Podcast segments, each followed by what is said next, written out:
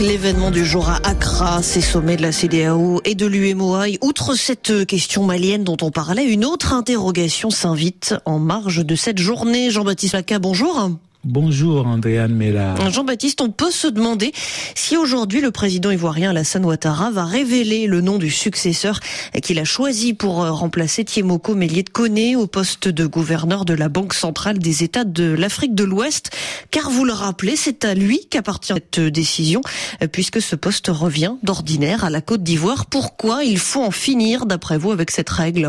Parce que, comme tout monopole, celui-là est un frein à l'excellence. Dès lors que le poste est acquis à un pays, le chef de l'État songe à y caser quelqu'un de fidèle, de malléable, sinon de soumis, plutôt que de s'embarrasser avec un hypothétique meilleur candidat. Dans l'histoire récente de la BCAO, on a pu hélas apprécier les effets pervers de ce mode de désignation.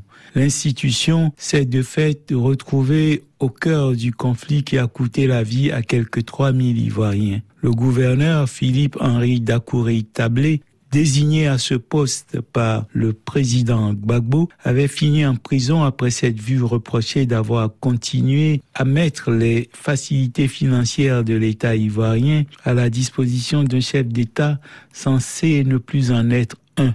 Il suffit de si peu pour faire régresser de plusieurs décennies ces institutions qui se jugent également sur leur gouvernance. La solidité de la Banque africaine de développement, par exemple, s'est beaucoup construite sur la saine concurrence entre les postulants à sa présidence, chaque pays s'appliquant à présenter le meilleur profil possible. Certains pays, Jean-Baptiste, ne pourraient-ils pas craindre de toujours perdre dans une compétition ouverte?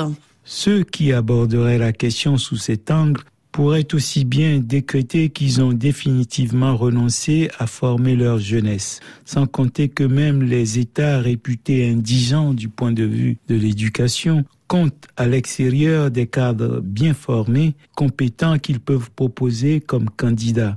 Évidemment, autant un pays comme le Sénégal sait promouvoir les meilleurs de ses ressortissants, autant certains préfèrent laisser échapper ces postes plutôt que soutenir des compatriotes qui ne sont pas de la bonne couleur politique. Sur le chantier de l'essor continental, chaque peuple se doit de proposer les meilleurs des siens, car l'Afrique ne se construira pas dans le culte de la médiocrité.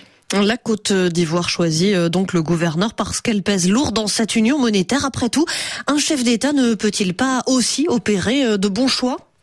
Heureusement, mais il peut aussi lui arriver de promouvoir un patron de peu d'envergure qui s'avérerait être un potentat instillant une forme de népotisme national dans des institutions encore en quête de solidité. Ce genre de patron est souvent enclin à considérer que sa loyauté ne doit aller qu'au chef d'État qui l'a placé là. Pour ce qui est du poids des pays, on peut peser lourd dans une institution et ne pas forcément disposer du meilleur candidat pour la diriger.